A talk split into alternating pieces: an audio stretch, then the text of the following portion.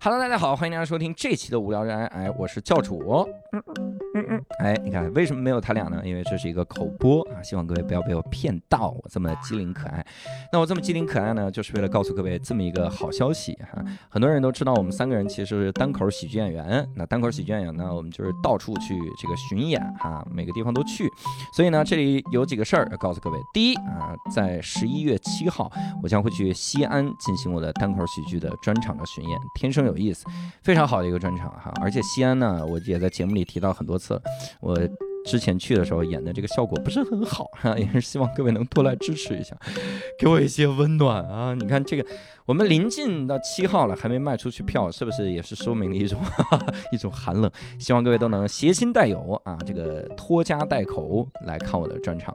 西安的专场可以在大麦网搜索“天生有意思”购买，并且呢也，要告诉各位，八号的时候我会在郑州哈，后面呢我也会去各种各样的地方，比如说二十二号会去成都，然后在二十八号的时候会去昆明哈。昆明说实话有点冒进，昆明那个场子开了得有六百张票哈，也不知道。能不能卖出去？所以希望各位，如果你有任何一个在昆明的人脉，都给我推荐过来吧啊！那当然呢，我们的主播六兽和伯伯啊，他们也会在杭州。苏州和宁波啊，举行自己的专场巡演。如果你在这个附近啊，推荐你们去看。呃，买票的方式就是在微信小程序搜索“单立人喜剧”，里面就会有各种各样我们的演出、专场的巡演。当然，也要跟各位提的一句，就是我们本期的嘉宾毛东啊，他也是一个优秀的单口喜剧演员，也会有很多很多的专场的巡演，以及我们平时有拼盘的演出，都在小程序“单立人喜剧”就可以。收到，希望我们能够在现场相会，各位，拜拜。这期我们厉害了，我还好奇啥玩意儿？不要这样说话，对不起，对不起，对不起。天哪，无聊斋赚钱了吗？Hello，大家好，欢迎大家收听这期的无聊斋，我是教主伯伯。哎，这期我们厉害了哈啊，又没有六兽。哎，为什么每次没有六兽就特别的厉害哈？嗯，这期还有一个厉害的点就在于呢，我们这次相当于是做了一个同乡会哈。哦。因为你看，如果我是主持人的话，我们今天嘉宾加上另一位主播，其实是来自于同一个地方哈。没错。来自于云南河南，来自于河南哈。河南老乡。哎，河南老乡。我们这个其实一直以来，单立人啊，这个有很多的这个播客节目啊，其中有一档播客节目也是最近新兴的啊，势如破竹的播客节目，叫《基本无害》。没错，你点开了之后就发现有害，已经一个月没更新了，发现基本基本断更。里面 里面有一期讲了很暴露的话题。那期前七分钟，大家听的就是非常的 印象深刻哈。呃，我们这次呢也请到了基本无害的主播哈，呃，是我们的毛东毛书记。哎，大家好，我是毛书记。哎，你怎么河南口音不重呢？大家好，我是毛书记。这回重，郑州那边的这是，这是重。我们这次请到毛书记也是因为哈，他在过年期间完成了一个相当于历险记。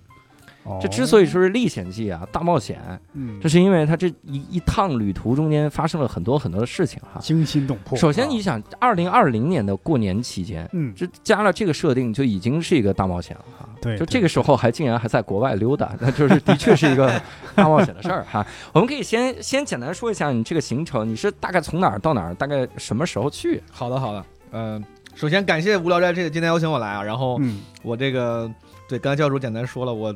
过年的时候在国外，嗯，但是我先控制一下预期，也没有那么惊心动魄了。但是 也就是被外星抓走两次，对大家不要抱太高期望。就是我我也不是一个专业的旅行者，就是反正就是呃瞎逛了逛。当时是这样的，你过年期间。我当时呃最后一个专场在上海十九号演完，我记得是一月十九号，一月十九。然后我二十几号，二十二二十二号还是一号，嗯，我就飞到美国去了。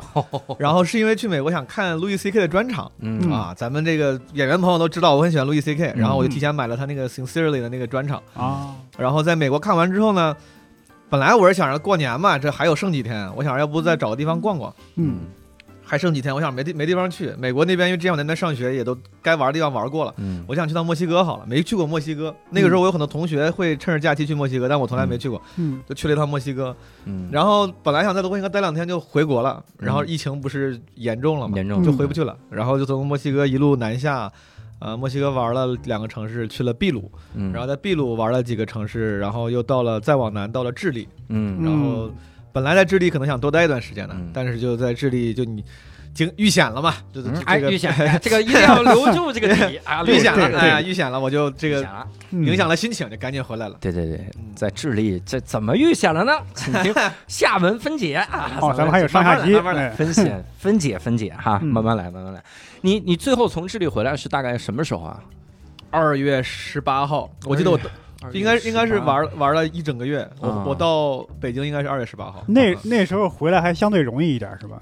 已经不太容易了。我在智利那边买票，我应该是浪费了两张飞机票钱，哎呀，嗯，就刚开始就不好买嘛嗯，刚最后挑了本很久，挑了一个什么转加拿大的，然后嗯挑完之后，谁知道那张那个加拿大那边又也有临时改政策，就又走不了，嗯。然后最后那个票钱我都没退，也是就浪费了几千块钱可能。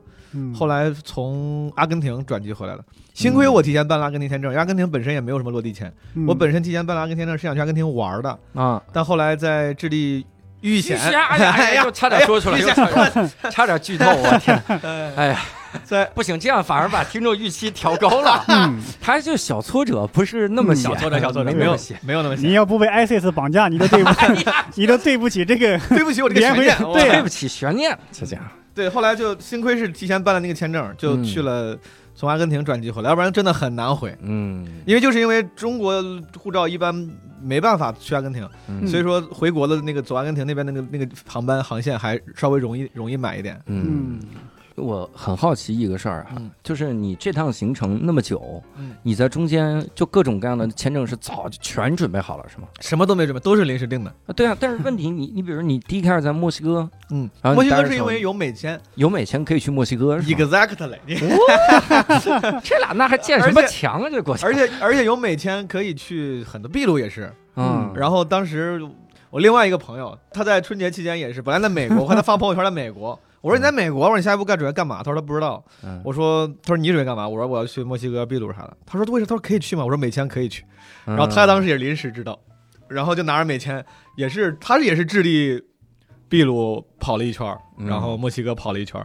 就是当时他也是刚知道美签可以跑南美好多地方，后来我也是临时查了之后发现，就除了阿根廷，说巴西可能不行，很多地方都可以，哥伦比亚好像都可以。嗯当时因为我自己是旅游旅游的时候，确实不太喜欢嗯提提前订，嗯，就包括我去美国看路易 C K 专场那个那个票也是提前没多久买的。嗯，然后一般出去旅游，之之前我带我爸妈出去旅游，嗯第二天早上九点多的飞机去泰国，然后我是早上四点多才买的票。我我我前天晚上刚喝完酒才我想起来，我前天晚上跟我爸妈说，我说明天咱可能去泰国，我说我想想咱咋安排，我说明天要不就当时在我在上海，我说要不咱就在上海逛一逛，要不然的话，我说要是有合适的票，咱就去泰国玩一圈。嗯。他们说行，我说你们先睡吧，然后你在家查机票，查到四点多买完之后，就在那把你拽起来，我说走，咱去泰国。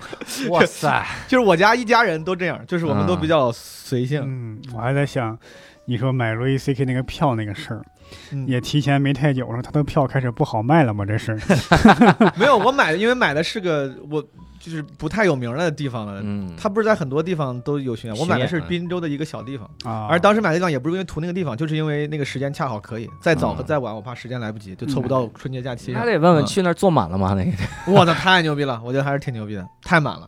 坐满了哈，嗯，还挺好卖的呀，你 真的挺好卖当时我们去看的时候，路易 C K 的那个他那个剧场门口嗯有就有一个人，嗯。就是举个那个牌儿，像抗议者，你知道吗？就是嗯。说，就大概大概反正就就是还是他那个性丑闻那个事儿，牌上写了几句话，我忘了是啥但就只有他一个人，然后他在路那边，然后路这边全是排队看演出的人，大家就相安无事，也没人理他。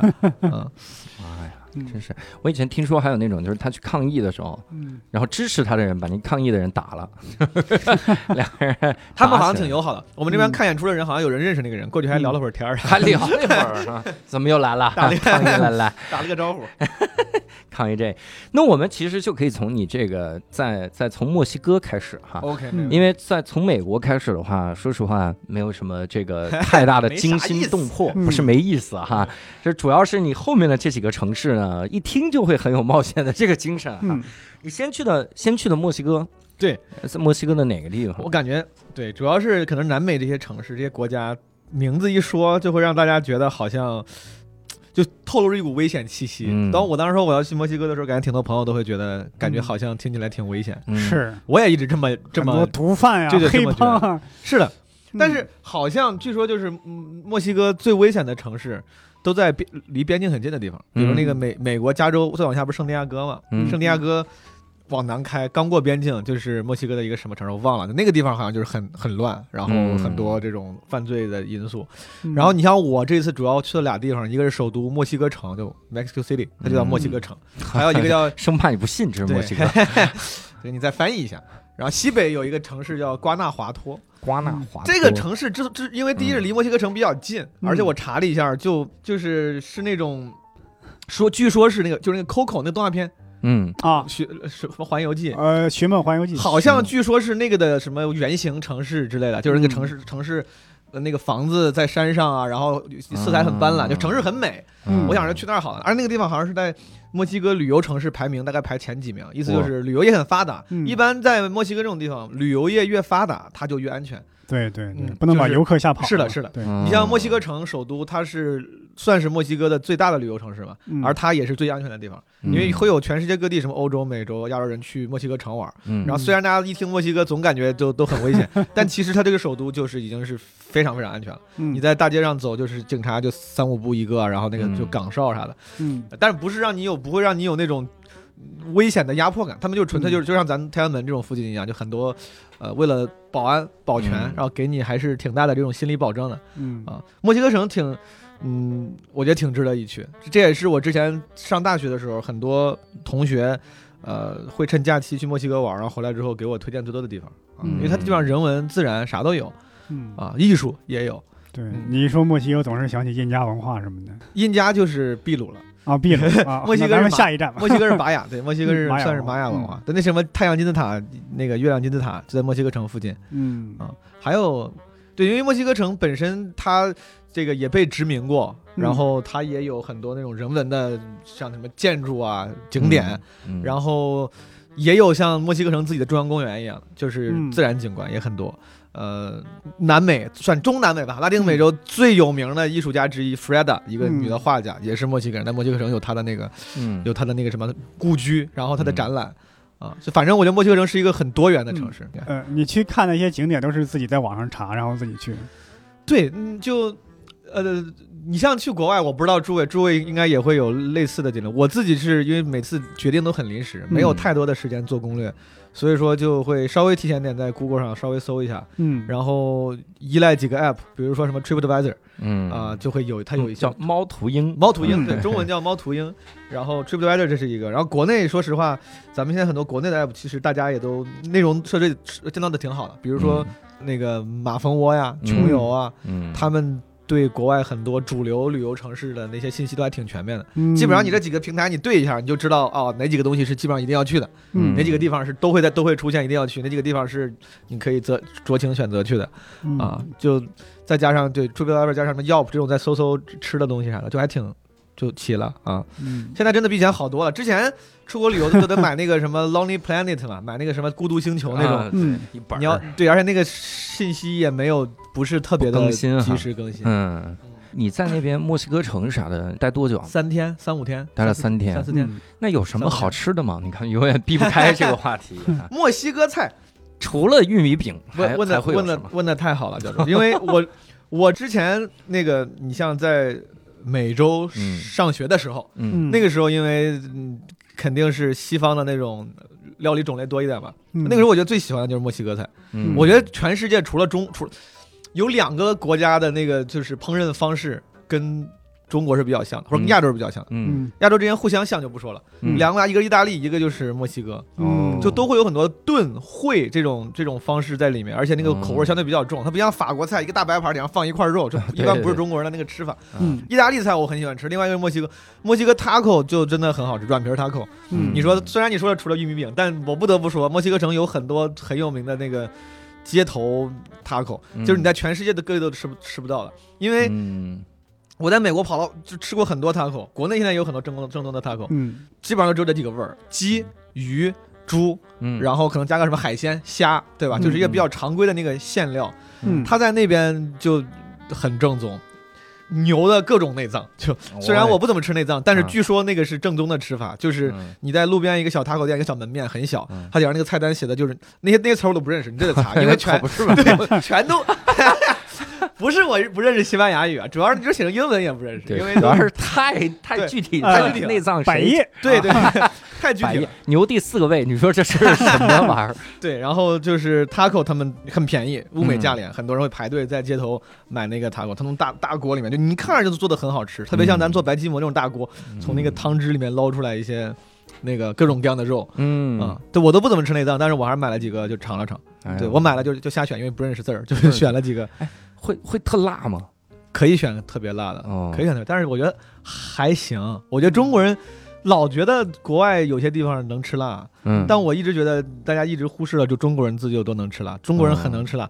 当时嗯在国外的时候，经常会有你在一个饭店里面，他们说哦，这是我们的特辣的 sauce，对吧？这个酱嗯特别辣，你要嗯小心。嗯，然后，当然上学的时候也是，很多饭店嗯他们都会提醒说，你们这个这个这个一般估计吃不了，这个太辣了。嗯，然后我们就会试一试，就会嗯就发现。就就正常，就还好，啊跟咱中国的那种，比如说什么重庆、四川的某种特 特别辣比起来，就小巫见大巫。我觉得，嗯嗯，哎呀，我这都有点馋了？哎，对那不能光吃这个 taco 吧？还有啥呢？它还有墨西哥还有 基本上都是不同的玉米饼铺在不同的馅料上。真的，他们做，你像墨西哥人吃法跟咱也挺像，他们那个很有一种很有名的吃东西叫 fajitas，fajitas 就是你自己要卷饼，也有米、嗯也有菜，什么洋葱啥的，嗯就你自己搞。他们那边吃法跟咱还比较像。我想了想，其实就基本上哪儿，而且墨西哥城本来就比较发达嘛，嗯你在那儿想吃那个很正宗。日料可能都能吃到，什么中餐什么都能吃到，就哪儿啥都有。嗯我就印象比较深可是街头那种小吃，嗯有人他摊的像鸡蛋灌饼一样，也不是鸡蛋灌饼，就是煎饼一样。嗯然后那个大妈就是墨西哥大妈在路边儿一个饼，然后给你卷卷卷的有没有菜我忘了，但是那个饼里面自带的有点有点有点那种各种各样嗯不一样，我不知道是什么东西的菜，嗯而且很脆，它弄完之后很脆，嗯就那个还挺好吃的。嗯，对我记不清我记不清叫啥。然后墨西哥还有就是你要说吃的话，我觉得给我的印象可能没有喝的印象深，就他们嗯当地很多啤酒还是挺牛，饮料、哦啤酒，各种各样的这个酒。有一个很有名的饭店，一个小饭馆，当地人很多，然后也不贵。然后我就记得特别清楚，他们那个酒单特别特别复杂，嗯。那个酒单不是很高级的，说什么鸡尾酒，我怎么给你调的，就是很奇怪的调法，一大一杯一大玻璃杯，然后什么牛奶加点什么可可乐，再加上一种什么什么酒，就就他妈就能调出来。哎，但是大家都还挺喜欢喝的。嗯那我就好奇，墨西哥人喝不喝科罗娜的呢？哦，喝喝喝喝喝喝。嗯科罗娜确实是挺正正经，但是我觉得科罗娜在墨西哥应该就属于青岛燕京在中国，嗯，就是是很主流，是很大众，但它相对也很平民、很基础。嗯可能大家想要稍微想喝点好点的酒，就像你喜欢喝精酿的话，可能你不会去选燕京跟青岛。科罗娜也是，就其实大家在那边就很多时候不会不会选。那你嗯去那儿你去那儿的时候刚好是疫情期间，真的像网上玩梗似的，是大家就不喝科罗娜了吗？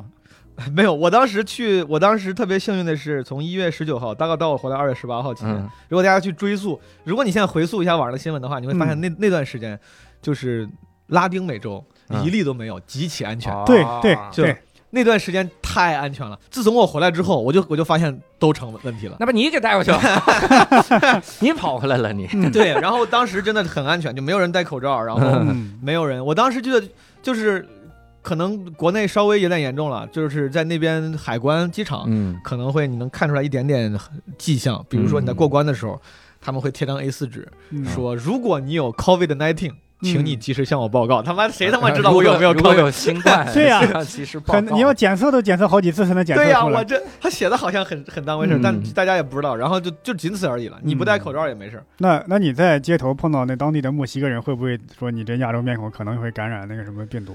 我有没有一些不友好的事情？我觉得当时在南美，大家就嗯都根本就没有意识这个嗯新冠这回事儿。嗯，在美国可能有一点，因为当时在美国，呃，第一中国人多。当时我在纽约的时候，我就记得在曼哈顿，我想买口罩，嗯我在曼哈顿排二十几个药店，就一个全部都没有了。然后所有的所有的营业员都说被中国人买走了。嗯当当时美国也还没有新冠这回事儿，嗯就是中国人就是未雨绸缪，特别牛逼。嗯当时在墨西哥在秘鲁，他们完全不觉得你有问题，就是嗯这个这个新闻根本就没有传到他们脑他们耳朵里，大家都嗯都不记得这个事儿，不当回事儿，因为跟他没关系嘛。你对好像现在什么巴以冲突，咱咱们其实也不是很在乎，就不是不太清楚咋回事儿，嗯他们也是根本就不清楚。嗯那个时候就没人管。巴以冲突，我也不用囤口罩，我对呀，我如果说巴以冲突，他那边消耗口罩，我可能囤点儿，我可能在乎在乎。那子弹也打不到这边来。当时我就记得在墨西哥买口罩很容易买，我当时在从美国到了墨西哥之后，突然发现哪个药店只要我想买口罩都能买到。嗯，到了秘鲁就不行了，后来到了秘鲁之后就有点难了。到了秘鲁之后就是。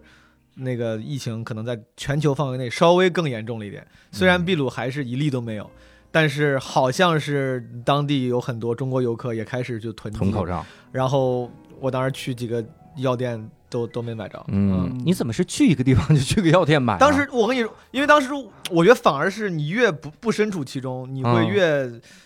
就可能我当时要在国内，我其实反而知道，虽然这个东西挺严呀，大家这个挺严重，嗯，但其实我也知道活的也还在还活的还行，还挺好。嗯但我在国外看着那些新闻，就那个恐慌感是成倍的，就是我不知道到底发生这么对我我我我想这么夸张吗？就是我就压力很大，然后当时我就一个箱子，我我扔了好多衣服，就全部装的都是口罩。我天，然后回来之后发现口罩根本就没有那么难买，我嗯 我家现在放的那些从墨西哥秘鲁带回来的口罩，我基本上一个都还没用到呢，我用的全还是在国内买。当时我我我我我个人啊，我是反着想的。我是说像像毛书记、像小鹿他们多安全啊！你看国内这病毒感染，他们跑国外去了，他们一定特别安全。嗯在那边那边生活的一定无忧无虑，特别好。嗯谁知道几个月之后，国外比这边要严重很多。是，幸亏那时候我及时回来了。嗯，嗯，伯伯那会儿每天在家吃着军用罐头，哎，你们那个时候在哪儿？你俩在都在北京吗？我在北京。我我一开始是去拉萨，然后二月一号回了北京。嗯我是二月四号回的北京。我你之前呢之前是去内蒙，嗯，也是旅游，对，呃，不是旅游，他老家就是回去回老家回。家回家。然后看那边的时候，真的是一例都没有，但是也慢慢就开始升级了，压力就很大了。因为你你很明显感觉那个路径就是追着你来的那个路径，这一开始北京有几例了，嗯我说那就先在内蒙待待呗，然后发现呼和浩特开始有了，然后慢慢乌海也有两例了，就是就是往西边开始走了。我说我靠，这个压力很大。我在拉萨是最后一块堡垒，但是后来有一个人感染了，在在西藏，然后就把所有外地人从拉萨都赶回来了。嗯对，大家还都是跑了挺多地方。嗯，嗯，完了，主要是我中间的路上就什么遇到那种遇险就不说了，主要我中间还发发了两次烧，给我吓死。哎呀，你这也 真的我我发两次烧，真的给我吓死，我真的以为我要死了，我以为我要死在墨西哥了。当时我觉得我的那个那个发烧太严重了，我 当时就嗯随便买点药对付了吗？还是怎么？那不敢，我狂买药，我他妈买了巨多药，狂吃没没去医院吗之类的？我想想为啥我不去？我不敢去医院，我我之前怕被我现在说这样有点显得不负不负责任，怕被，扣一下对但是我就是怕被扣下。嗯我当时觉得万一的确会有这样的想法。当时嗯 我买了一些，买了很多发烧的药，然后狂吃，然后有我当时发两次烧，第二次发烧就是马上要去秘鲁了，嗯。然后我到墨西哥机场，马上要上秘鲁的飞机，我在想，我说如果这个在下飞机之前我的发烧还没有得到控制，我在秘鲁一定就被扣下了，就是嗯对，我就狂吃药，飞机上也狂吃药，嗯。但是但是竟然奇迹般的，就我本来发烧到三十九度多，哇，但是我一直吃就是加量的吃那些那些退烧药，嗯。然后下飞机之后就确实出了一身汗，就感觉哎好好多了。然后过海关的时候，他们当时也不像咱们有什么那种电子测温设备啥的，哦嗯就是就是秘鲁他妈贴了张纸说，如果你有，你自己说一声。我我想那也可以啊，然后我就强装镇定，我在那他说他说你是中国人，我说嗯嗯中国人。我说，但是我已经，当时他们说那个嗯出国要十四天以上嘛。我说，嗯我说，但我已经在墨西哥加美国待了有什么多少多少天了。我说嗯没问题，而且我已经退烧了。没敢说这个。然后那哥们儿就把我放了，吓死我了。嗯，我以为那边就没有电子测温，就拿手背撑一撑。然后他传染给你了。不少。那你买药的时候，店员有没有起疑啊什么的？我觉得没有，还是那个、啊还是那个原因。就那个时候，就是我感觉他们真的没概念、嗯，没意识。嗯。我我不知道该怎么类比。比如说，如果要是跟，你就好像如果国外现在有有现在有很多那个呃新冠的疫情嘛，嗯咱中国已经好了，这个时候你要去。你要去这个一个非常安全的城市，你去买个药，他可能大概率不会立马想到你会有新冠。嗯，那那个时候也一样，那个时候他一例都还没发生呢，你他以为你就是正常生病。嗯我当时也想，我说我要去买这个，他会不会举报我呀？没有人管，谁谁都就没人管。我买冰袋，买什么温度计，买退烧药、嗯止疼的都没人管。嗯但是没准他后怕了呢。他后来啊才当初有个想起来中国人来过来买这个，我对我在机场买的时候，我当时后最后的一堆药是在机场那药店里买，我就特别害怕他会多想。嗯我拿着那个退烧药，然后拿了啥，然后我为了那个显得就是没有那么显眼，我还要买一个其他无关的东西。然后，嗯对就像你买为了买避孕套，你得买一堆其他东西，你知道，就是年轻的时候你要去那个药店里面的时候，都现在也是顺手。你现在也是，伯伯已经很久没买了，他这个。就当时十年前啊，就。是十年前买的时候还是买一个那个那个改错了那个贴纸，顺便涂改液，涂改液，顺便买一个。你看，这是已经有一第一重险了哈，嗯。这是在墨西哥都发着烧。你在瓜纳华托的时候是在墨西哥城之后，对，瓜纳华托这个还是是在瓜纳华托发的烧吗？呃从瓜纳华托回来。嗯。但我跟大家解释为啥，当时我是在墨西哥城玩了几天，然后去关纳华托，然后从关纳华托玩了几天之后，又回到墨西哥城，嗯。因为我要从墨西哥城飞秘鲁嗯。啊，然后我去关纳华托这个路上，我跟呃这个可以可以这个顺便分享一下，其实因为我这个都过去半年了，大半年了，嗯。我其实也没有特地的这个准备的特别充分，以一个呃介绍猎奇经验的是那个姿态，今天想跟大家分享，有时候可能就随便聊嘛。对，很。多东西我确实都忘了。嗯。但是刚才说到瓜纳华托，我就想起来一个我特别值得分享的，就是在墨西哥，应该包括秘鲁一些其他南美城市，嗯。就是就是大巴那个就是公交系统，嗯。大巴公交系统特别发达。就是我当时去的，我记得我去瓜纳华托，以及从墨西哥城去什么其他的那些太阳金字塔、月亮金字塔，全是坐大巴。嗯，然后他们那个大巴极牛逼，那就是美国大巴也挺发达嘛，什么说嗯所谓灰狗啊之类这种都有，嗯什么 mega mega bus，但其实那个大巴就只是稍微好一点，算不上豪华，嗯因为中南美那边铁路系统非常不发达，嗯所以说基本上他们去哪儿全靠大巴。嗯那个大巴就极发达，我靠，就是就是也不贵。你想想嗯那种地方，本来国家也不是很很很有钱，对，但是他们就没有烂的烂的那个大巴，全是高级的。接上去之后，那个座位可以躺得非常非常倒，然后座位能躺然非常的后对，然后然后给你，只要你上去，他就给他就像像那个坐飞机一样。只要你嗯买的那个是大巴票，他一定会给你准备好吃的喝的，然后上台之前上上去之前给你。八姐哇。是吧？对对推着推着车过来，八姐鸡肉米饭海鲜面，对，然后你可以就可以可以吃，然后什么嗯音响系统、娱乐系统，嗯。然后就坐的很很舒服，那个座音非常舒服。响系统，就是我这顺口就说了显得很牛逼了，其实也没有，其实我以为在大巴上唱歌你得。能听着声儿吧，至少你得能听有到声儿，有娱乐系统，就是有那有个什么音响系对。统，但是那个座儿就真的很舒服，是我见过的大巴就是最最舒服的座就是可以调各种角度，然后很软，然后包裹性很强，然后那个空间也很大。嗯，啊，我觉得就真的还这叫陆地头等舱。牛啊，对对对对对，大概是这种感觉。我 可以啊，我 然后跑到瓜纳华托呢，瓜纳华托这个城市一直所有人都跟我说，我上网还查嗯。说是嗯什么这墨西哥就是排第二安全的城市，第一是墨西哥城，嗯说太安全了。我想那他妈没问题啊，安全就过来玩一玩，也挺好。瓜纳华真的挺好，嗯就是吃的喝的，嗯，我以为你刚刚说他给给你说安全，你在当地失望了被抢了呢。被抢了，我没收到呢。你看，你哎呀，你个去！哎呀，哎呀，哎把我梗破了，没有没有没有，确实是就是重录吧，咱们来，哎，我们这期无聊斋请来了 你去了哪儿了呢？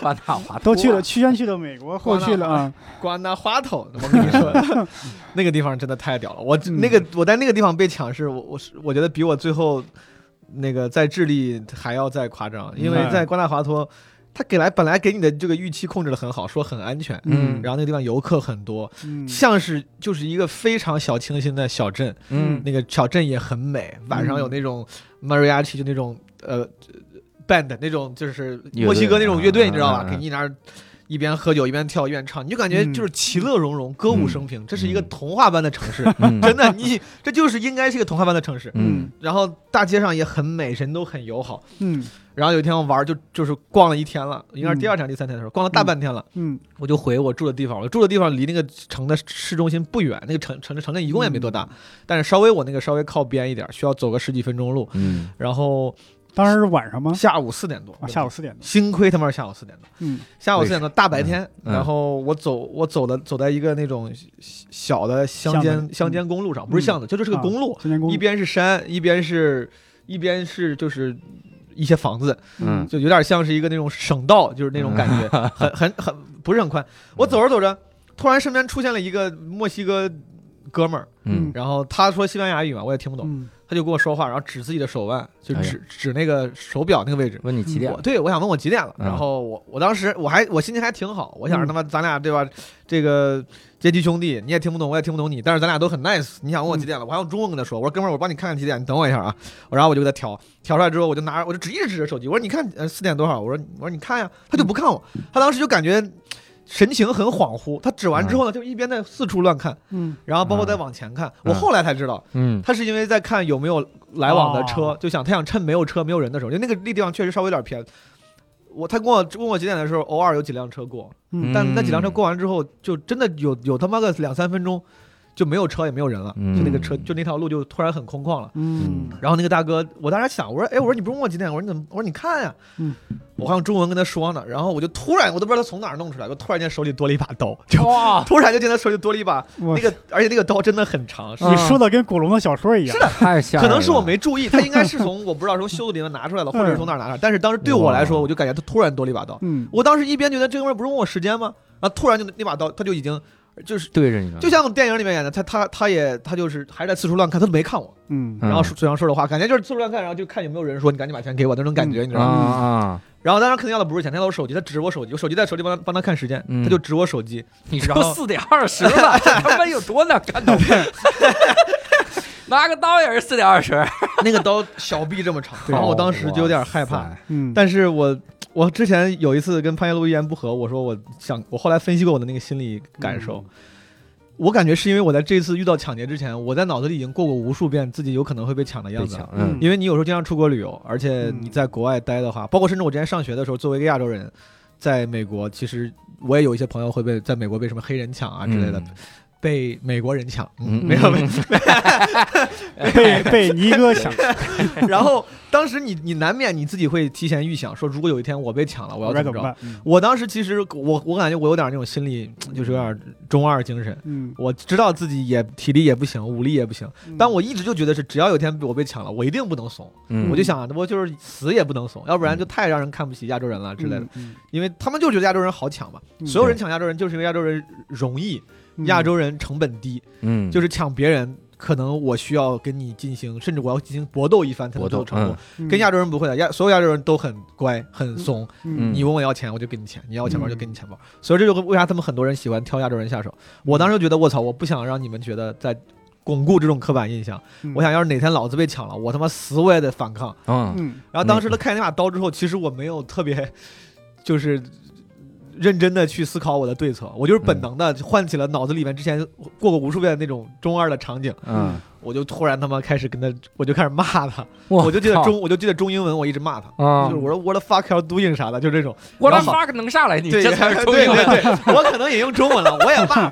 当时呢，我就巨凶，声音巨大，就是那种，我就觉得我操，我对你这么好，你竟然要抢我，对吧？啊，我把你当兄弟，你竟然想睡我那种感觉，就是对人家好，你就告诉人家几点告诉他了，几点了？这多大的兄弟阶级兄弟友谊啊！这是，啊，对呀，我就觉得我的感情受到了欺骗，我就很不爽，我就在那狂骂他。啊，其实我也不是觉得我能骂过你，或者我能战胜你的刀我就是觉得我得我不能怂。对，对然后这个时候，那个哥们儿他可能没有想到遇到了一个成本这么高的中国人，嗯嗯，他当时就赶紧跟我摊手，就意思就是说，好好好，OK，你走吧，你走。就但我听不懂，啊但是他意思就是说，行行行，哥们儿你走吧，我我咱俩不聊了。对我到智利在，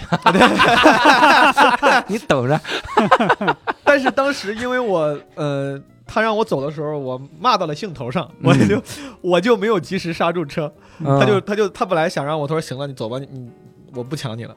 但是我当时可能第一被他的这个退缩鼓舞了，第第二第二我那嘴里的半句话确实也没骂完，我嘴里还在说着话呢。我就啊他当时让我走之后，我没停，我就又骂了两句，嗯。大概就多骂大概就多骂了一一两句。嗯就像别人拉架的时候，你也不能立马就住嘴是吧？是吧？哥们儿别打了，你还得动两下。你说哎别别打我，就那种。我踹两脚，对我跟你说，也就是有人拉着，要不然我今天弄死你。对对对，大概是这感觉。我说你别，我说我今天我跟你说，我这种人见多了，你他妈傻逼抢我抢我。正在说那个那个哥们儿可能是觉得你别给脸不要脸，啊。他从裤裆里真的是裤裆里裤腰里，啊。他掀起他的那个 T 恤，嗯，从裤腰里掏出了一把这么大的枪，哇。我靠，枪出了一把双持，大手枪。对，我靠！去，我当时就当时我他当时他他他那一瞬间嗯，我就沉默了，我一个字儿都不说了。但是但是我脸上那个表情还是惯性的很凶，你知道吗？盯着他。啊，但那个枪我我真的不是心理装，那个枪太大了。那个枪咱你们有时候可能去那个靶场见过打靶，或者你电影里面看过，比如警察那种 UPS 就很就是很小巧的那种枪，五四式，嗯。他那个不是，他那个是个大枪，沙漠之鹰。沙漠之鹰，他那个枪，太吓人。了，他那个枪是沙鹰枪，哇，太大，就是就是尼古拉斯凯奇《战争之王》里面那种 大真吧 据据说 据说能放倒犀牛大象，就能打坦克这枪，那哥们儿突然从腰里掏出一把这个，就这么指，就指着我。嗯我真的，我那一瞬间，我觉得我说为什么要装逼？我就想为什么要装逼？为什么把手机给你也不是不行？但当时已经说不出话了。嗯但是那哥们儿，我后来发现他他也就是吓我一下。他当时他的心理应该很简单，因为大白天嗯那个路时不时还会有车过。他本来是想快速抢完抢我手机就走，嗯没想到我跟他吵，他就觉得不能再浪费时间了，嗯因为真的被人发现的话，他要是抢一个外国人，就是还是会很很大麻烦的。啊，然后他当时就想，他当时想让我走，看我不走还继续骂，他怕引来更多人，他就拿枪想赶紧吓我一下。嗯他吓了我一下，他看我不闭嘴了，他就嗯跑了，他打着枪就指着我跑了，往往往山上，指着往退是吧？对对对，这个画面太对他指他指着退了几步，然后就嗯，就跑了。这个还是就哎呀，这太危险了，挺有心理阴影的，就是因为这个事儿。那当时我正要去，我回酒我回酒酒店嘛，他他嗯抢的我，然后他刚跑之后，我酒店就在我前面，我那个旅馆 Airbnb 算是就在我前面大概五米的地方。嗯然后回去之后收拾东西就坐大巴回墨西哥城了。就本来我就安排就要回去了，嗯嗯但是在回去之前那一会儿被抢了，就我感觉是有点 PTSD，就是心理创伤。所以说我回去立马就发烧了。我那天晚上回到墨西哥。嗯我以为没啥，我当时还想呢，我当时坐在那个大巴上，我想今天被抢，但是被我这样机智机智的应对了。嗯我我我还在那自我安慰，我觉得我应该我应该感自我感觉良好，但我感觉可能还是有点影响。晚上嗯吃完饭就发高烧，你应该立马想起我们这个电视剧里传奇英雄燕双鹰啊，嗯，跟他说：“我赌你的枪里没有子弹。不信你照我脑门上来一下试试。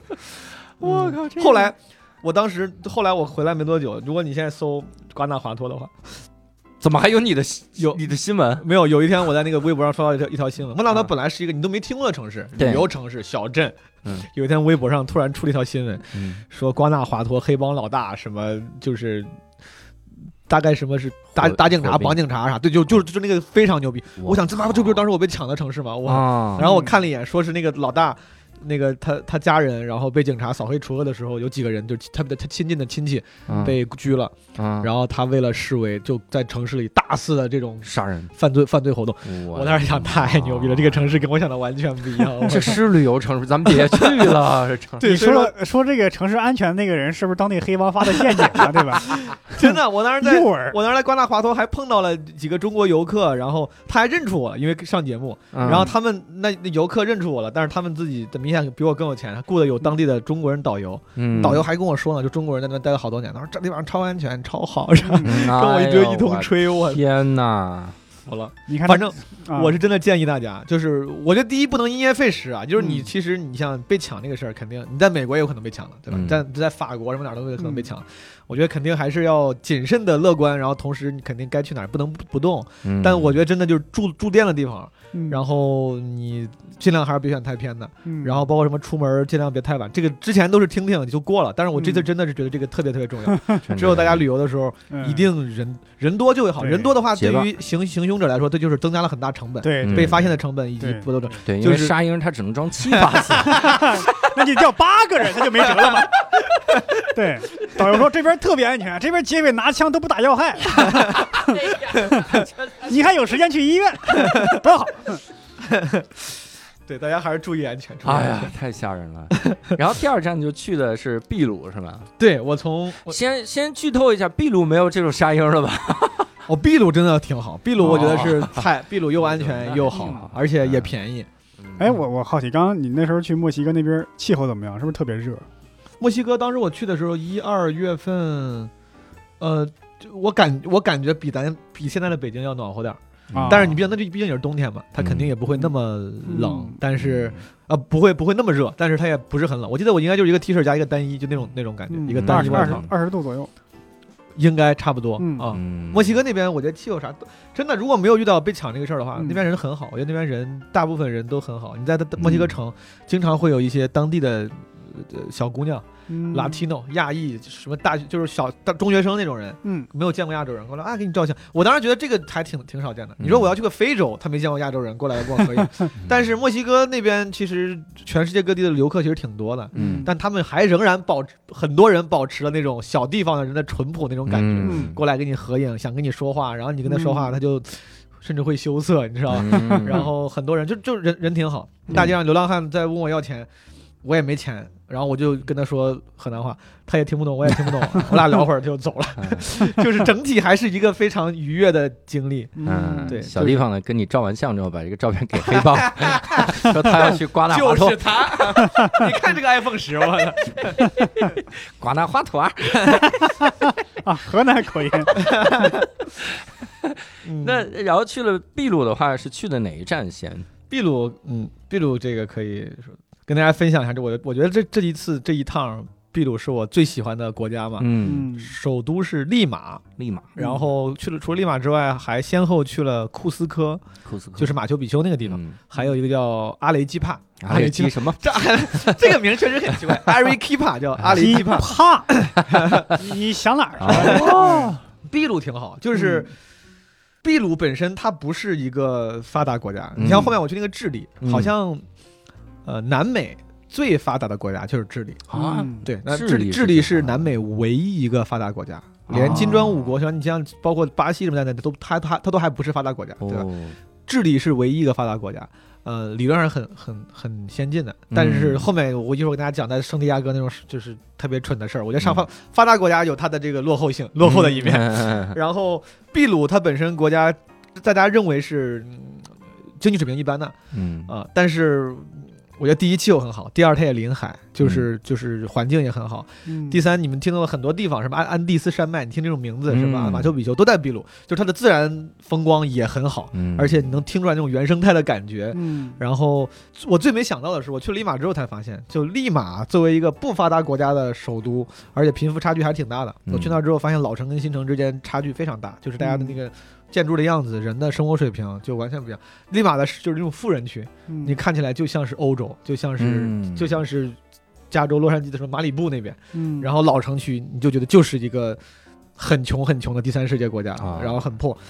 但这样一个地方，它竟然是南美的，就是美食中心。啊，南美的美食中心在利马，有嗯非常多的米其林，然后米其林上星的至少有三家，哇塞！然后也有很多就是奇怪的料理方式，比如他们，因为秘秘鲁本来就就是在在吃上特别屌，他们他们吃那个豚鼠，就是龙龙猫应该是吧？豚鼠，他们吃是龙猫吗？不知道，是吗？不是吧？豚鼠是龙猫吗？咱说那个龙猫是我吗？你好像不是吧？因为我不知道，但是豚鼠就是那种看着很对对可爱，对对你知道吧？就对 鼻子很大吧？对那个你说的豚鼠，他们吃豚鼠，吃什么羊驼啊，这都不说，就各种各样的东西。嗯 羊驼这玩意儿、草泥马，嗯，然后南美那边，它就是好像最夸张的、最奇怪的料理方式都在秘鲁了。他们什么会有一些日料和南美料理的结合，然后把什么豚鼠放在什么寿司里之类的，就是很哇，就这种靠很奇怪。豚鼠刺身，对，就很奇。那边吃的东西挺好。然后我当时在利马的时候，是跟朋友嗯特地把他们几个上星的米其林都尝试了一下，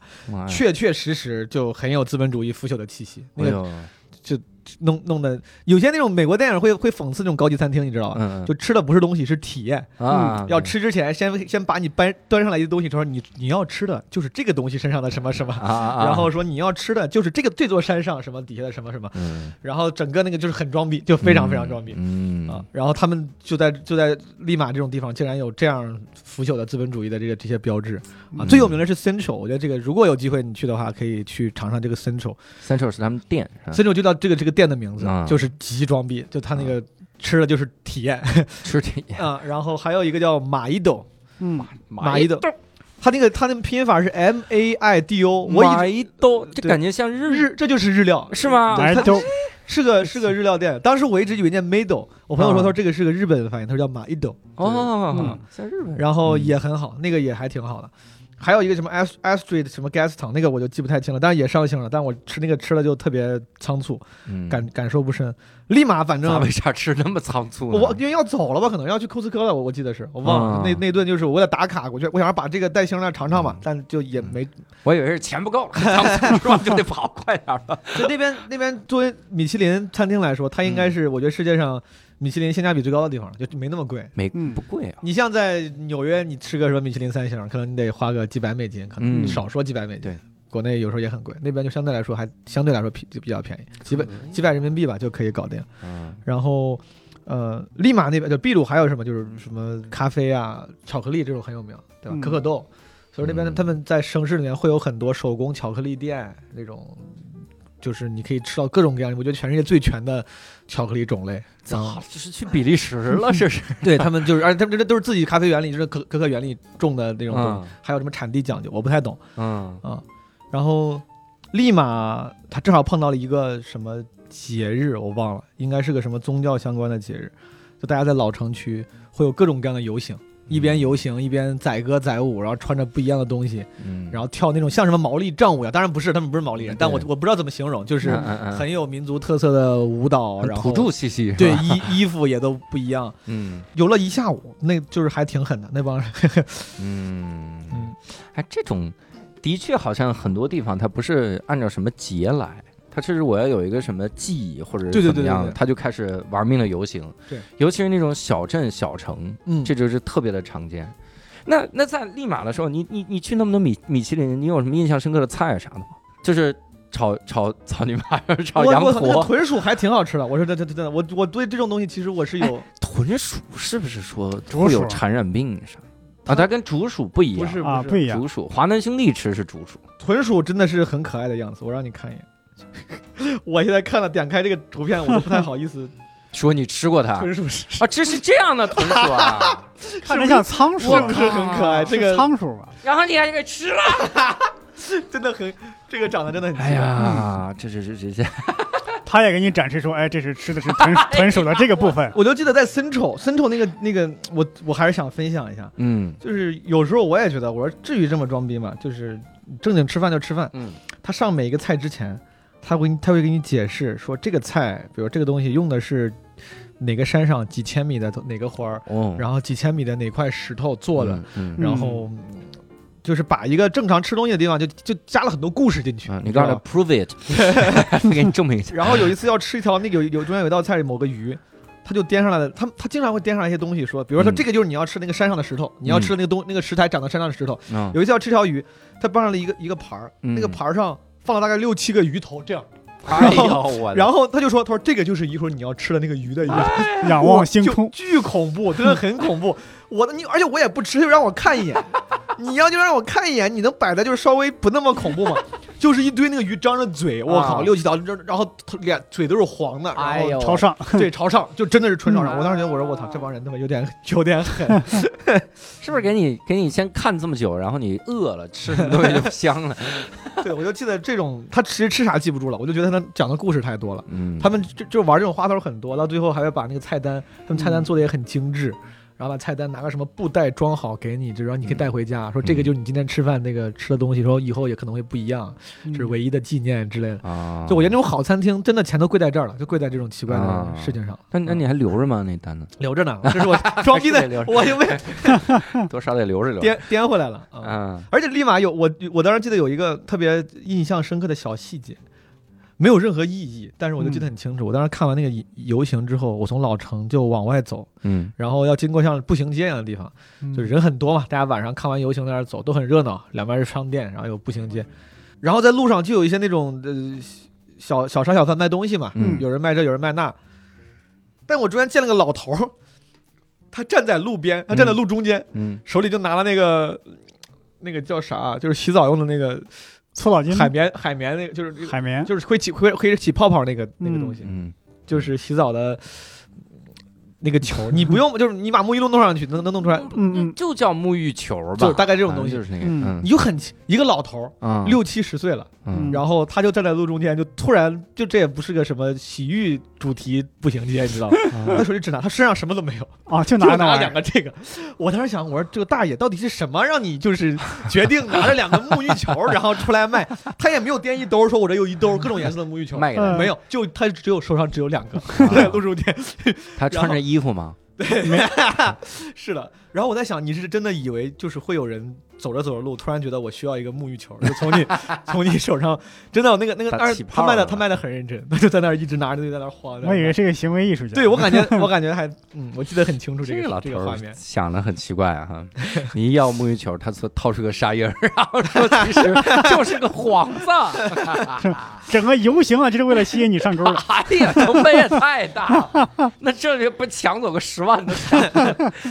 我们这儿没有苹果手机，他们太抢手机了，我是想不通为啥老抢手机，可能看着我也不像有钱的样子。在利马待了几天？三四天，三四天，两三天，两三天。然后接下来去哪儿？第一天哪儿也没动，第一天就在那个酒店里面，又不是发烧了发，烧了吗？就躺了一天在酒店里。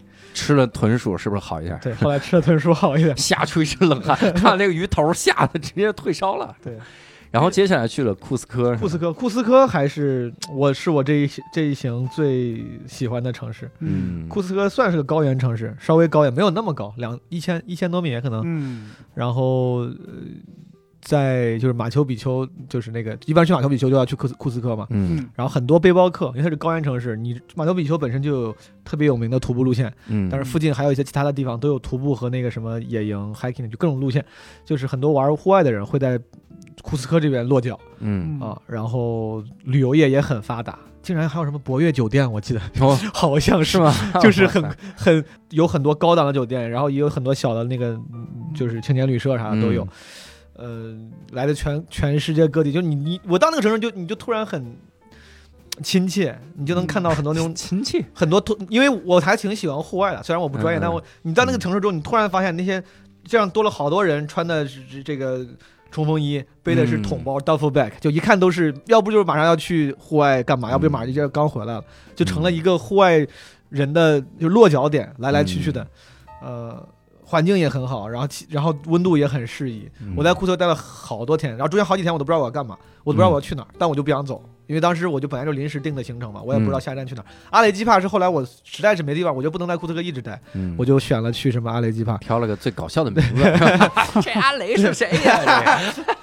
然后去之前就一直在库斯科，那个小镇很好，地方也不大，其实有很多好吃的，有很多好吃的。嗯呃，附近每天如只要你哪怕你挑半天，今天你说没事干，你就报个那种什么小的一日游的团，从 Trip 嗯 TripAdvisor 上就可以找那种一日游的团，嗯，然后去哪个山上逛一圈，然后去哪个徒步的地方可以就是走两步，嗯然后晚上回来就对哎，这是美妙的感觉啊哈。还真真的真的还挺好。那那那那这个地方，你晚上出去看啥星星啥的吗？晚上有的，它本来那个海拔就比较高嘛，嗯然后嗯就在秘鲁应该很多地方都能看到更清澈的星空，啊，因因为说是秘鲁的星空是世界上最美的是吗星空？。没听过，嗯但是可能是，我觉得有可嗯能。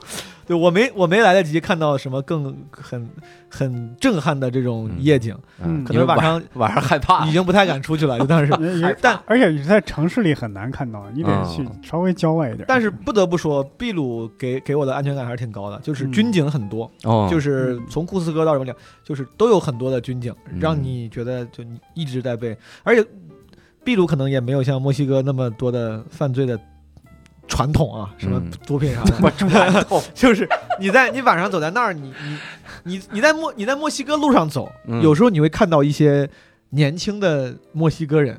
留着这样的胡子，弄着圆寸，嗯可能身上还有纹身，嗯，你就会联想到一些凶悍的犯罪分子。在秘鲁，你晚上哪怕多晚出去，可能你看到的更多也是长得很人畜无害的年轻人，或者一些老头老太太，然后掂着东西想给你卖卖点那个，他们老爱卖围巾，搓澡球，三卖那个。他们最爱卖的就是那种就是那种围巾，嗯。就是大的大方巾，然后什么很多中国人去尼泊尔那种地方地方也会买类似那样的东西嘛，然后就那个那些人就不会让你有太危险的联想啊，啊，我觉得看起来还是比较安全的。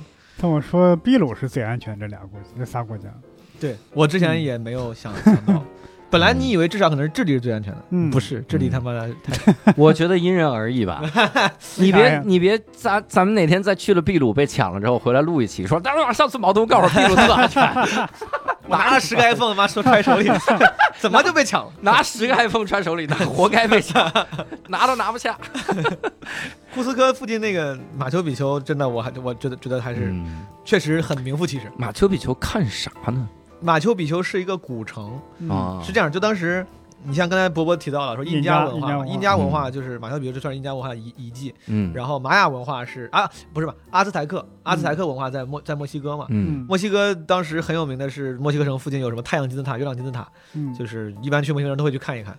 呃那个叫就是阿兹台克文化，嗯就比如那个看这种太阳金字塔、月亮金字塔，我有我我我有一种没有那么名副其实的感觉，就是你在网上看他的资料、看他的视呃图文资料，都会觉得这地方很宏很雄伟、嗯。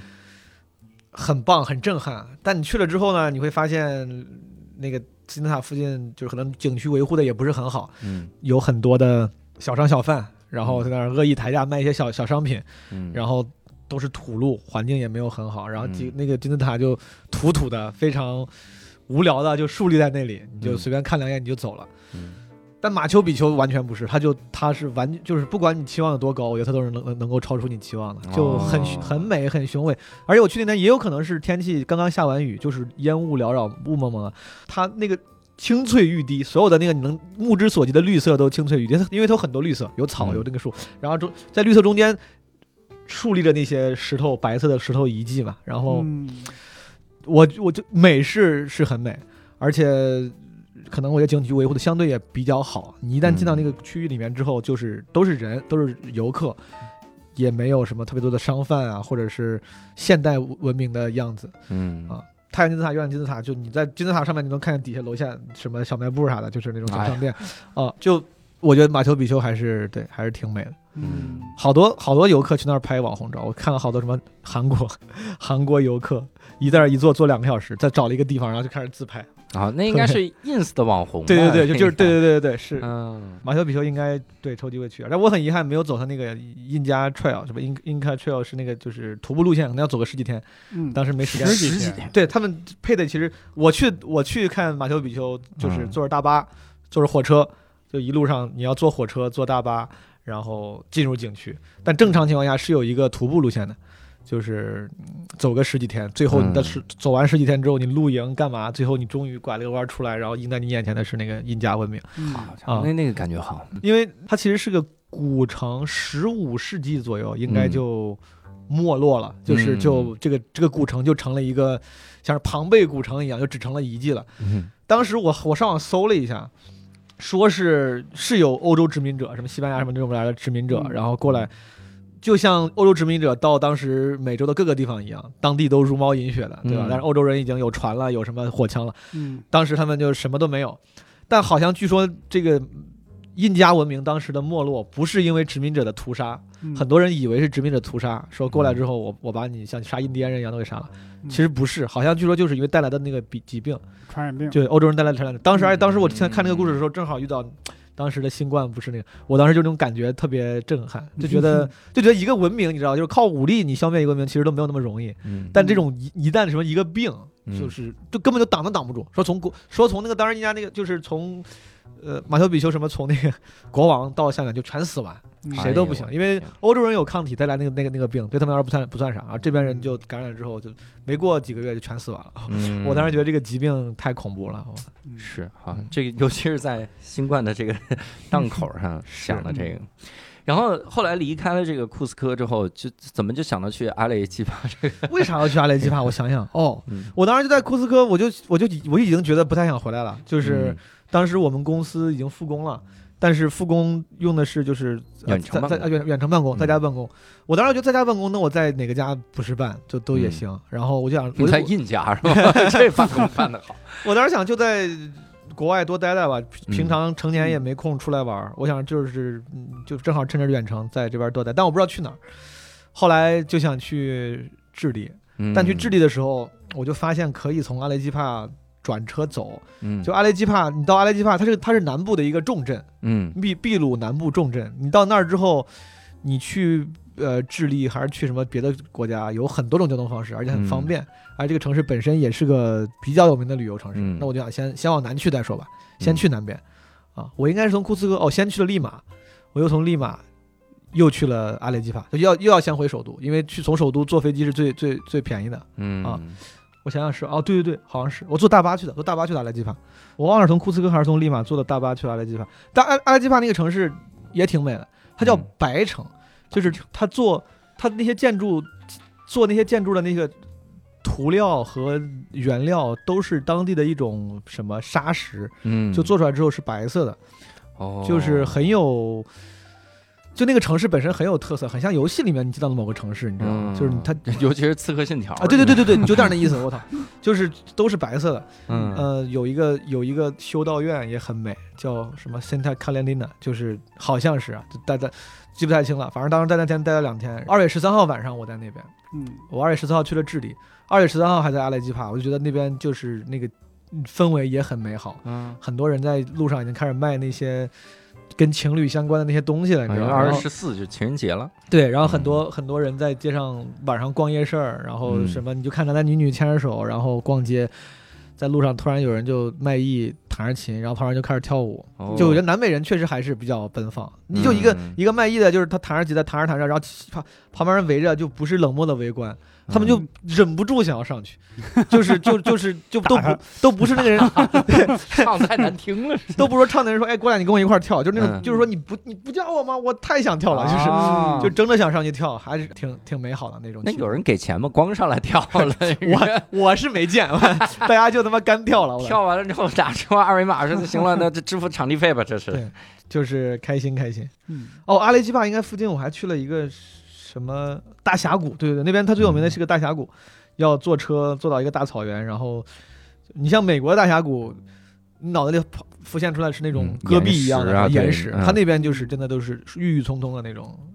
呃，大峡谷，对，但是也是小底下是河，就是郁郁葱很深很深，但都有有树有植被的，那那能下去吗？下不去，就在上面看嘛，就看一在上面啊，在上面看。这儿有一坑儿，让你这么一说，感觉要跑跑那么远也看 也没干啥，我操这 这没干啥。坐了几个小时车过去看了一眼，嗯对，不好下。嗯，不好下，对不对？应该也不好下吧？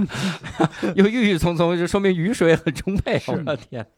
哎呀，这个好。那情人节那天你不也在阿雷基帕吗？情人节那天从阿雷基帕就去了智利了，就是你在飞机上呢，相当于就去了圣地亚哥，哎就到了就到了圣地亚哥，嗯，就是那天嗯情人节晚上，就是那天晚上什么？就那天晚上被就 被被抢被抢了呀！哎呀，才是终于出了这个谜题了，咱们憋了一期了，真的就我是我我对智利又被抢，我对智利真的我太无语了，智利嗯一个所谓的发达国家，嗯然后他们晚上要搞游行。嗯。而且智利那边就是在首智利首首都也叫圣地亚哥，跟美国那个加州城市名字是一样的，啊，叫它那个拼法不一样。哦，对，我说这对，我说美国那个那卖床垫的，说是美国是圣地亚哥不是那个金克拉的，美国圣地亚哥，那是金克拉。金克拉，对，翻译的圣迭戈吗？是一个地方吗？一一个地方，美美国那个你像圣地亚哥，它的拼法是 S A N D I E G O 嗯。San Diego，嗯。然后智利首都的拼法是 Santiago S S A N T I O 啊。什么那些 Santiago 是是是一个单词，然后那个嗯。那个城那个城市我真的是服了，就是发达国家通常来说就是一个民主度非常发达，对吧？嗯，这个文明程度高度发达，民主程度高度发达，它的确是的。在我去之前，我就看新闻说，从一月开始，从去年开始，他们就会有一些人上街搞游行，嗯。然后有一些自己的那个倡议，有一些自己的坚持，对吧？那些年轻人。嗯后来我查了一下为啥，据说是二零一九年下半年的时候，智利就圣地亚哥市政府他妈公交车票涨了五毛钱，啊，那活不下去了。然后大家就不服了，说我操，你竟然要涨我五毛钱公交车票，我这发达国家这怎么回事？对，就是你因就是他他们会因为这种小事儿，然后在那儿就是上升到一个自由的高度，是吧？我我我具体没有研究，我不知道是不是什么听证流程不合、嗯不够严谨还是之类，反正就因为一个小事儿，他们就开始天天游行，而他们游行是跟上班一样是有时间的，啊。每周五晚上每 周五晚上就每周五晚上。嗯我去的二月十四号恰好是一个周五，嗯啊，就是但凡不是那天，其他时间都是一个正常的城市。他他们周一到周四那些游行的人很多就是都是大学生，就是年轻人，嗯还有什么上上班的人。嗯那些人在周一到周四就很正常，我上上班，嗯然后谦逊有礼，对吧？我也没有什么反政府反社会，我就回家该干啥干啥。那他们还坐公交车吗？周五晚上就变身了，周五晚上就开始上班了，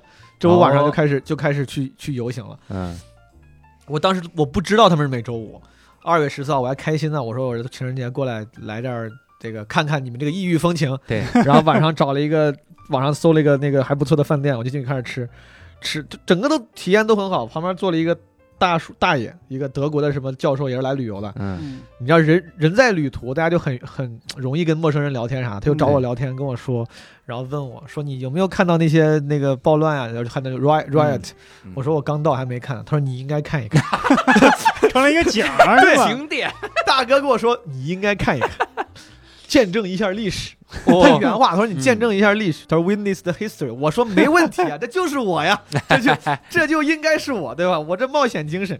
大哥就劝完我之后，他就走了。他说：“你看，嗯当时我们一边吃饭，门口就已经响起，就你你已经能听见那些声音了。嗯人声鼎沸，我还问我说怎么这么多人干嘛？他说这就是那个，他说前两天他说我看了，他说你要他还给我推荐路线呢，他说你去哪儿看？路线旅游路线，对我说不会，我说不会很危险吗？他说你呃你只要不参加，你远观就行，不会太危险。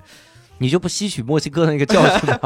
然后看安全，当时那大哥这是个教授，我以为对吧？人家都看过，嗯他老头儿都已经年纪挺大，跟他跟他老跟他媳妇儿在一块儿。嗯六七十了，我估计都，他人家都看都没问题。我想说，我应该肯定没问题，我年轻力壮，对吧？我又这么聪明，我当时想，我想 我想我没问题。嗯大哥吃完饭他先走了，他说我先走了，哥们儿。他说那你一会儿这个 good luck，我说没问题。嗯对然后他，他在路线上埋伏了一个人等你，同伙。然后那个我在那个我在那个吧台坐着，然后那个 bartender 就问我，他说你住在哪儿啊？我说我住在哪儿，就离得不远。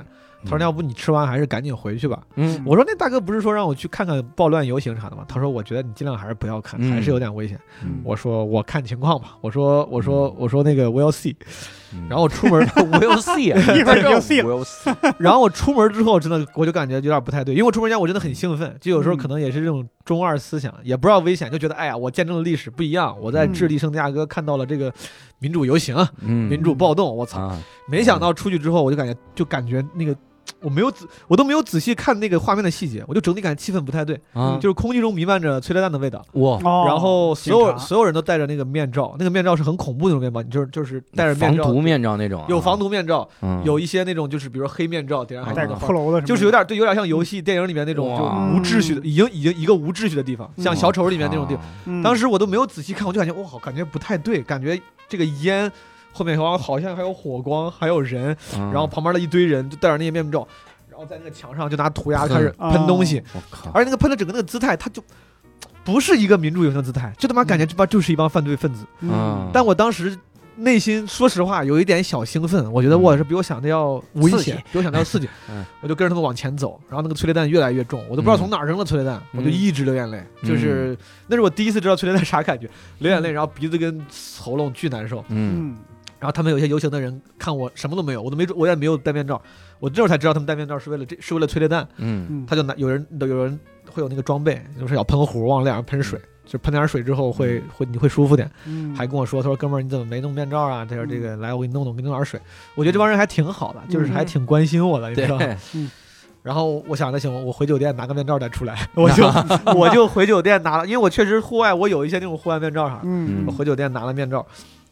特别兴奋，然后又出来了。我觉得这次让我好好深入一下这个民主运动。嗯出来之后就就就是刚出来到十字路口就就感觉非常不对了，已经就就是我就在那十字路口往前看，远处全是警灯的闪烁以及火光，嗯然后所有的人都在往我这个方向，就是往反方向跑来。嗯，据说是因为就是警察开始强力的这个开始管驱逐管制了、嗯驱逐了，然后所有人就看那戴面罩的人。骑自行车的人，他们骑着自行车有跑，都在跑，都在四散而逃。我靠！然后当时我在拿着手机录像，还啊，我当时肯那肯定呀，那么我好不容易我都已经深入，那我不得记录一下吗？对嗯然后一我就我就看到所有人都朝我这个方向跑，然后一个人骑个自行车路过我的时候，就一下把我手机就给拽走了。啊，我当时反应已经很快了，我根本就没反应过来，我都我都没想到这个人在干嘛，我就我就知道我手机不见了，我都脑子都没转过来，我身体已经开始往回跑，就开始撵他，嗯。咱就撵不上，因为骑自行车特别快，而且它下它是个下坡，它是个下坡，嗯，然后没跑几步我还摔倒了，就是因为跑得很快，哎。是个下坡，然后在在那个坡上我又滚了几下，嗯，摔得巨严重，那个腿我我他妈操。两个月都没好呼了，哎呀，当时就很委屈，我当时觉得我操，你们不是我的这个兄弟吗？不是还给我脸上 不还给我脸上喷水呢吗？我操，怎么喷水是为了标记你，撵了好几个街区，然后后面还有一些人骑着车看我摔倒了。他们都不知道抢我手机的人，可能他都不知道我我手机被抢了。那些人还嗯对我还还仍然很友好。后面几个人说：“哎，都说哥们儿，你怎么这个摔倒了？有事儿吗？有需需要帮忙吗？”嗯我说：“我需要帮忙。”我说：“你们朋友把我手机抢走了。嗯然后他就沉默了一下就走了，就是感觉说是吧？如果要是把我手机抢走了，他妈肯定帮不上我的忙。啊，然后那帮人就对就跑，然后我报警，警察也不管。嗯，警察的一个著名这个台词跟我说了好几遍，他说：“他说你不可能找回你的手机的。”他说嗯：“This is Chile。”就是说，他就说这里是智利，你不可能找回你的手机的啊。哎呦天哪！那那你最后在国外丢了手机，那你怎么处理呢？这后面的流程幸亏我有钱，还有个备机。啊，没有没有，我当时就我当时我都忘了我还有个备机，我当时还有个嗯锤子的坚果，就是嗯真的是我的备用机。嗯我当然我丢我刚丢的时候我都我都忘了我还有那个，嗯，那手机卡什么的呢？就是我背机里面还有一个也有一个手机号码，哦幸亏有。真好，要不就是真的是很很幸运，对，因为我我还有另外那个手机号，就可以把什么啊那个支付宝之类的东西都给手机转绑一下，还能继续用钱，还能继续花钱，要不然就没钱可以用了。嗯而且你像现在你干啥不得用个手机嘛，对吧？你订个票干啥都得手机收个验证码啥的，对，你没有不能有个不能没号，必须得有个号。幸亏我那个背机里面也有号，然后嗯我就报警帮我找，然后帮我定位，怎么都没用，然后。我就最后用了备机就撑回来了，用用备机也挺麻烦，所有东西当时都转绑了一遍手机号码、手机那个号码，嗯，然后第二天我应该就买买票回来了，就也是还是，我觉得真的是有点 PTSD。我在墨西哥被抢也没被抢成嘛，嗯我觉得虽然我后来发烧了，但我心理上不觉得特别恐怖。嗯但在圣地亚哥当时被抢完之后，我第二天不敢出门，我就嗯白天也不敢出去。我我真的就我就就就是有一种被，我不知道你能不能，就是有一种，比如说你一个女的被性侵了，嗯。我这个举例子不太合适，但如果一个女的被性侵了的话，她不愿意出门见人，嗯。或者是什么，就你想想到那个那个画面，什么开着淋浴坐在淋浴下面睡，啊。冲着自己抱着自己不敢动，你知道。嗯嗯，我他妈当时在第二天在家里，就是我自己知道白天出去没有问题，我不是怕一些具具体的危险，嗯。但是我心里觉得我不愿意走出那个门嗯。我都我甚至都不愿意面对可能我那个酒那个酒店前台的人，因为昨天晚上嗯看我狼狈的样子，嗯就是找不到手机，然后一晚上没睡觉，干嘛了？我就我就不不想见任何人，不想见任何这个看见过昨天晚上我窘态的人。嗯，但最后实在是太饿了，没办法，我只能出门。但是我觉得第一次我感受到，就遇见这种嗯，情况，其实心里是会有挺大冲击的。你有没有再去那个餐馆，碰到那个德国人，再跟他说一说？妈的德国人，我 German，我没历史上我们就相信过你，没有什么好东西。你告诉我见证历史，你们他妈创造历史了，你们 所以说我后来赶紧回来了。我当时觉得玩不下去了。本来我办阿根廷签证是为了是想去南极，嗯当时南极的船票我都看好了，然后就那么怕新冠吗？就我没有，当时是因为因为新冠，呃，我当时后来因为我有朋友在南极做那个科考船票生意，啊就船票就是就是就是就是去去南极坐坐游轮嘛。嗯据说因为新冠的原因，嗯南极船票历史最低，非常非常低，我靠，就是好多人买了票去不了了，出不来了，就全嗯国全世界各地有很多人去出不来，嗯然后那个票只能转卖，就很便宜。嗯，然后新新增市场也很弱，就是嗯就是意思是，哪怕本本来没有买票的人，本来有旅行计划的人都取消了嘛，嗯那些游轮很多就大减价，嗯十六万的票卖到六万，哎呦就这种就很便宜很便宜。当时我就想，难得遇到这么一次，就是又有时间，然后船船票还便宜，嗯你都没有想到为什么便宜？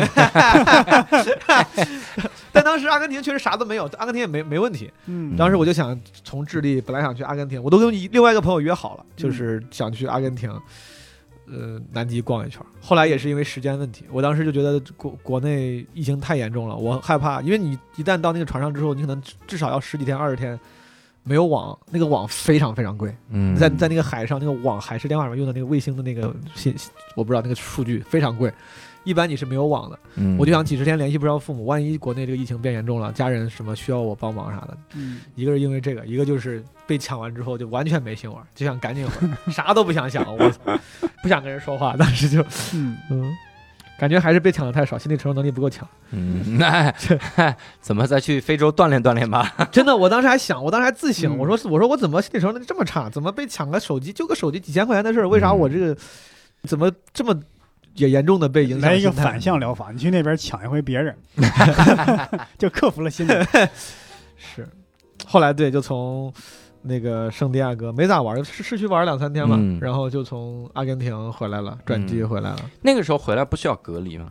隔离呀、嗯隔离，给我隔离门十四天。隔离十四天，门门上还给我给我按了个那个白色的东西，就就是。监控什么的就？磁封嘛，对对对对对只要一开门就对对对，报警。就会就会有一个社区工作人员的手机上会提到提有收到提醒。嗯我这个社区，咱们这个社区人员这个到底有多严谨呢？就我刚回去，给我贴了一个这个，嗯，但是他们的工作效率是什么样的呢？我跟你解释一下，现在已经十月份了，嗯那个东西还在我门上，没有人 没有人去，还会响，还会亮呢，我靠，社区工作人员还会收到提醒，没嗯没有人管他，我哥们儿又出门了。嗯，OK，得亏我回来的早。